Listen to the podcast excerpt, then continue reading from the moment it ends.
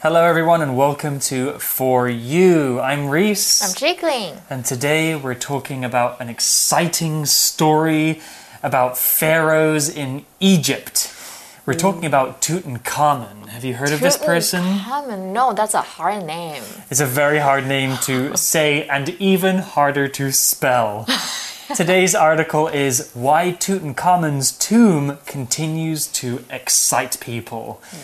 So, I know a little bit about Tutankhamun because when I was in high school, we studied some Egyptian history. Oh. Do you know much about ancient Egypt, Chicklin? Oh, every time I think about ancient Egypt, the first thing that pops into my head is Cleopatra. Oh, yeah, she was a, a female leader of Egypt. Yeah, the beautiful queen, something like that. Yeah. And I know that ancient Egyptians they lived along the River Nile. Yes, they Is did. that true? Oh yeah. Yeah, and a very long time ago, and they built pyramids. And I Mm-hmm. think uh, Cleopatra's story is particularly interesting.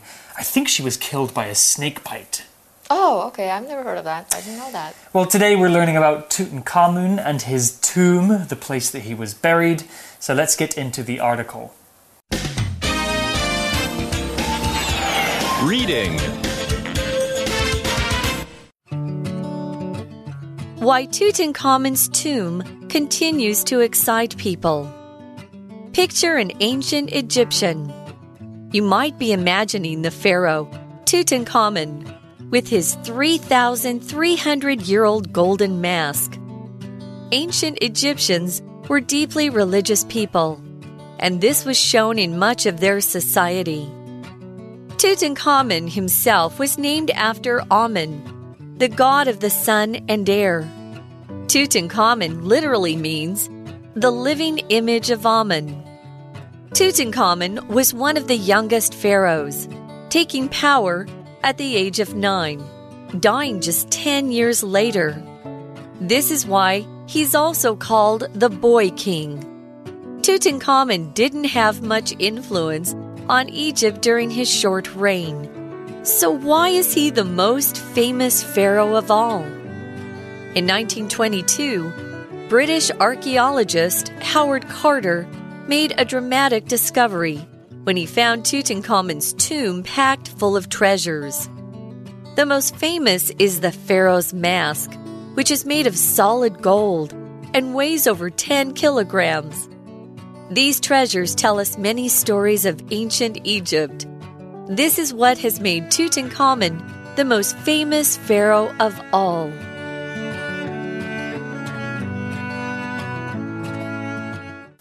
So today's article begins with a beautiful introduction.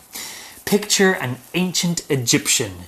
You might be imagining the pharaoh Tutankhamun with his 3,300 year old golden mask.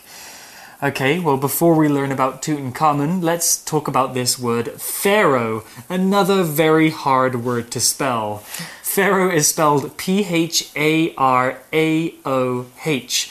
It's a noun, and the pharaoh is the king or queen of ancient Egypt.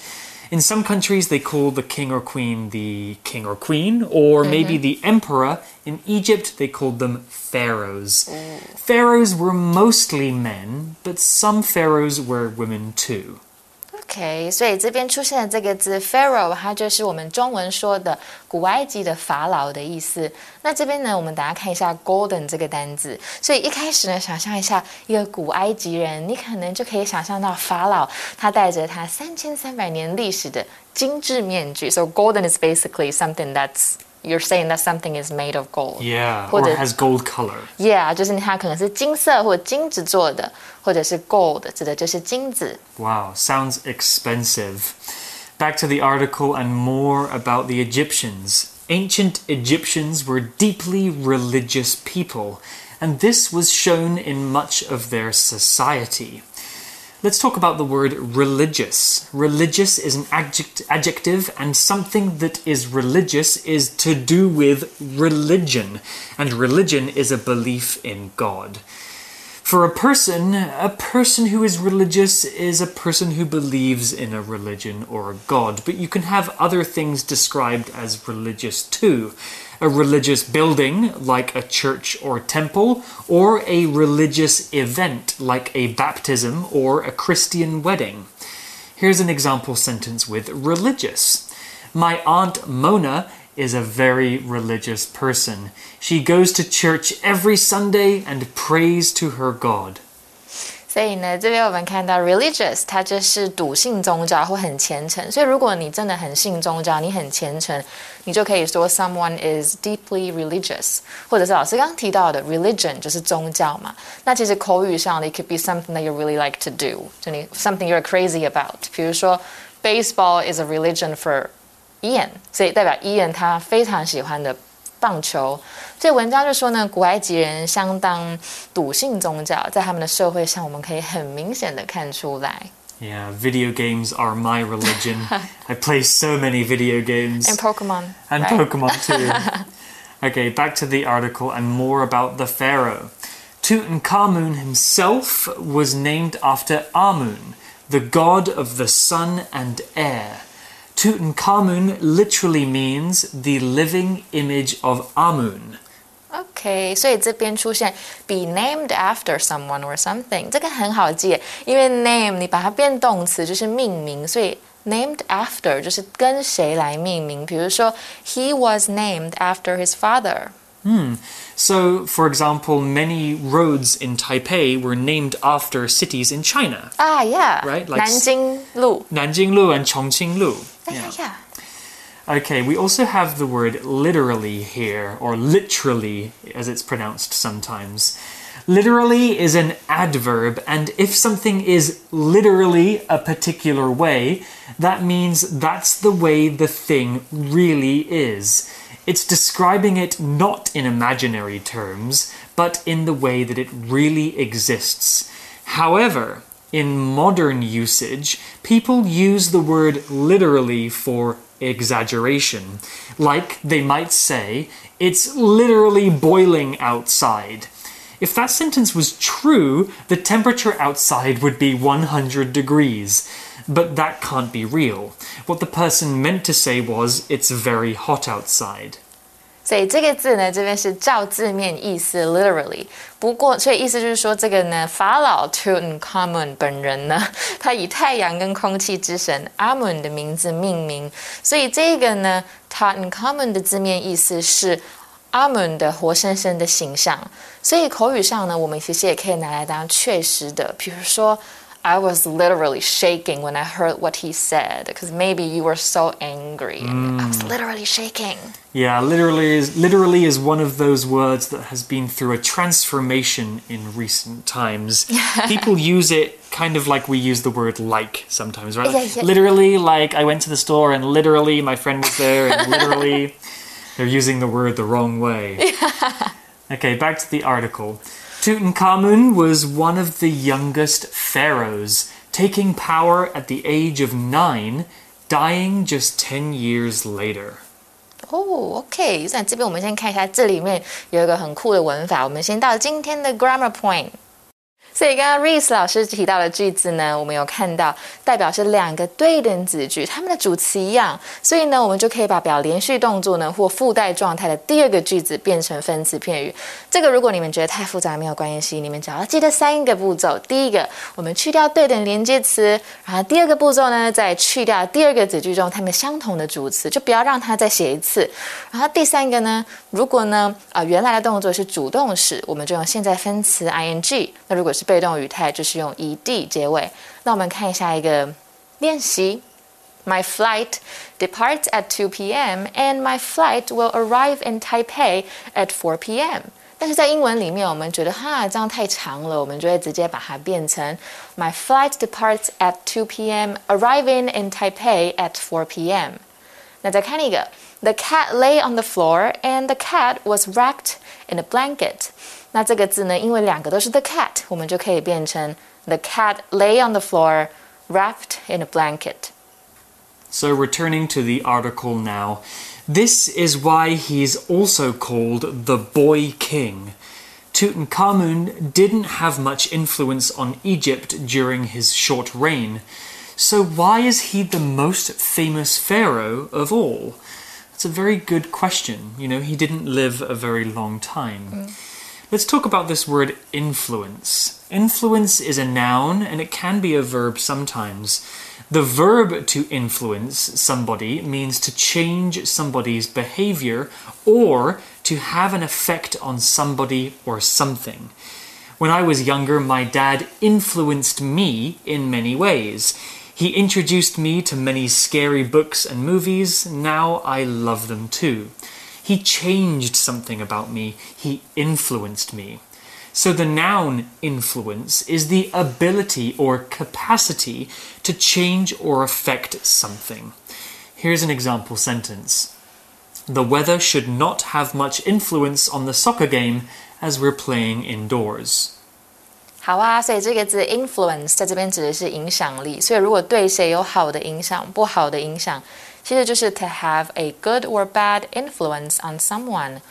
我们来讲一个句子好了，Those friends he made at the club were a bad influence on him。或者是老师刚刚提到 influence 可以当动词，影响什么？比如说，teenagers are easily influenced by their peers，就是他的同才很容易去影响到这一些青少年。 那这一个字呢，又看到一个字 reign，它是统治时期的意思。所以文章就是说，这就是为什么呢？这个 Tutankhamun 他被称为南海王的原因，什么原因？对，大家也觉得蛮奇怪。我们刚刚有看到一个问题，这个法老呢，他其实在短暂的统治期间，对埃及的影响并不大。可是为什么他那么着名？他是最着名的。We we're gonna find out, right? We're going to find out, but first I want to explain more about the word rain. Not rain that falls from the sky, it's a different rain. It's R E I G N. It's a noun or a verb, and to reign, the verb, means to rule over something, to be the king or queen of a place. You can reign over a country. The noun form reign means the period of time that somebody is the king or queen. We can also use this word in another negative way to talk about how a bad person might forcefully rule over something, like a family or company or even a group of friends. I could say, My mother reigns over this house like an evil witch. Don't tell her I said that. Okay, back to the article, and here's why Tutankhamun is so famous. In 1922, British archaeologist Howard Carter made a dramatic discovery when he found Tutankhamun's tomb packed full of treasures. Oh. oh, that sounds so exciting. So, this man was an archaeologist. Archaeologist is a noun, and an archaeologist is a person whose job is to dig in the ground to look for evidence of old things like animal bones or old buildings. 所以这边这个字呢，archaeologist，他就是考古学家。那在一九二二年的时候呢，有一个英国的考古学家，他叫做 Howard Carter，他 made a dramatic discovery。那这边我们出现 dramatic，let's find out what it means。 Dramatic. It's an adjective that means sudden, surprising, exciting, or impressive. Dramatic can be both positive or negative, but it must be big in terms of how exciting it is. A dramatic change is a big change. A dramatic day is a day full of big events. If you describe a person as being dramatic, that's usually not a good thing. That means you think that that person gets too emotional or reacts too much to things. Some people have called me dramatic before. I disagree. Here's an example sentence The director made this historical event into a dramatic TV show. dramatic 就是激动人心的。那像 Reese 老师讲到的呢，一个人如果很 dramatic，代表他的情绪很激动、很夸张，又很爱小题大做，like a drama queen。So usually these people they like to make a big deal about everything. Do you think I'm a drama queen, Chickalin? You're not. Are you? A little bit sometimes. Re- Well, it depends on what kind of a situation it is, right? does. Yeah，所以就是可能很简单，其实这个字就是来自于 drama 这个字，很戏剧的嘛，所以你很戏剧化。 Yeah, drama. There's another way we can use the word dramatic too when we talk about the dramatic arts. We're talking Oh. about theatre, people who are actors on the stage. Oh. Okay, we also saw the word discovery. Discovery is a noun, and a discovery is something that you discover, something that you find. But most importantly, nobody else has found this thing before. You are the first person to find it. Inventors discover new things, and explorers discover new lands. A discovery does not have to be physical, however. Thinking of a new idea or making a new scientific theory can be a discovery too. Here's an example sentence The scientists made a huge discovery when they realized Earth moves around the sun. 所以 discovery 发现，你们知道那个有一个频道就是 discovery，因为他们可以发现很多东西。So make a discovery 就是发现什么。So the noun, oh, that's the noun form. So the verb form is discover. 所以 America was discovered by Columbus in 1492. 美洲呢，在一四九二年的时候被哥伦布发现。 Okay, well, we also have the word tomb, another tricky word to spell because of a silent letter T O M B. A tomb is a place where important people are buried. Most people are buried in graves, but if you were an important person, like a king or a pharaoh, you would probably have a whole building made just to keep your dead body inside. 所以这边指的就是坟墓的意思。所以在一九二二年呢，英国的考古学家发现了 Tutankhamun 的坟墓，里面装满了宝藏哦，所以他有惊人的发现。 Ooh, so many treasures in the tomb. Let's find out about one of them. The most famous is the Pharaoh's mask, which is made of solid gold and weighs over 10 kilograms. Oh, heavy. That's a heavy mask. We have the word solid here, which is an adjective. We can use the adjective solid to describe something that is made of only one substance. For example, a solid metal is pure and does not have anything else mixed in together with it. We can also use solid to describe something that is hard and strong. This building is solid, it can survive earthquakes. Here's an example sentence Sally's grandmother gave her a solid gold necklace on her birthday. 哇哦，所以 solid 这边指的是纯直的，没有杂质，所以我们可以说纯金就是 solid gold，或纯银就是 solid silver，所以也可以当坚固的、坚硬的意思，或固态，比如说 ice is water in a solid state。 We also saw the word weigh. W E I G H. Weigh is a verb, and to weigh something means to find out something's weight. That's how light or how heavy something is. So, to say that something weighs 10 kilograms, we're saying that that thing's weight is 10 kilograms. So, I weigh about 72 kilograms. A cat weighs about 4 kilograms. Here's an example sentence. I used to weigh over 90 kilograms, but I went on a diet and now I only weigh 75. weigh 就是有重量或多重，所以什么东西特重就是 something weighs a ton。比如说，What did you put in these boxes? They weigh a ton。或者是问人家多重，就是 How much do you weigh？或像老师刚刚说的，我几公斤啊？I weigh forty six kilograms，or I weigh a hundred pounds。 所以最着名的是法老面具，纯金制成，非常的重，十公斤。 Wow, that's a heavy mask. I would like it so I can sell it and get the money. Back to the article. These treasures tell us many stories of ancient Egypt. This is what has made Tutankhamun the most famous pharaoh of all. 所以，所以我们知道为什么了，因为这些宝藏告诉我们许多古埃及的 history，这就是让这个 Tutankhamun 成为最着名法老的原因哦。 Wow, what a cool story. But that's not the end of Tutankhamun's story.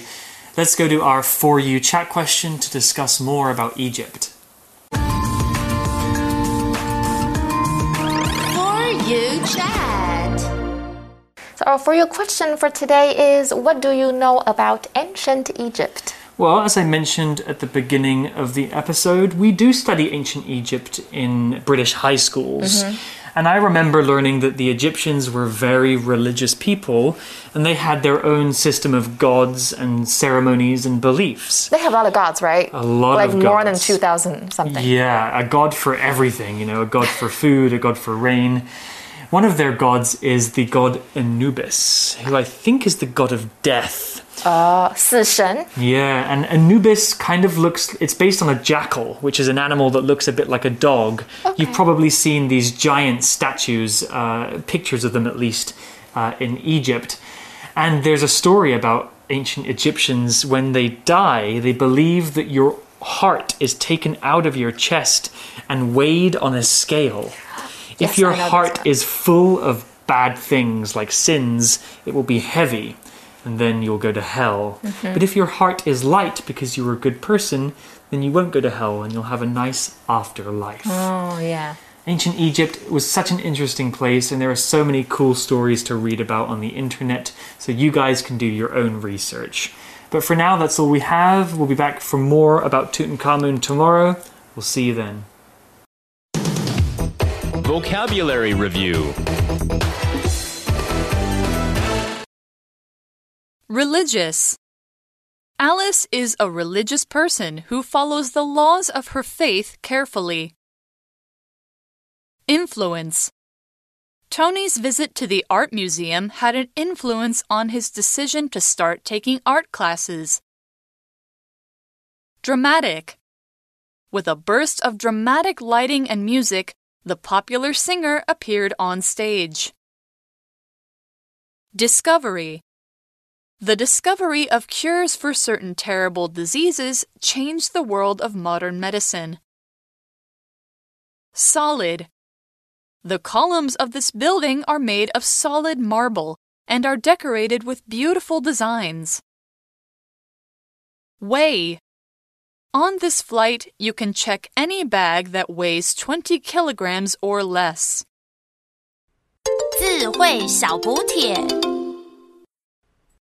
Pharaoh, Literally. Reign.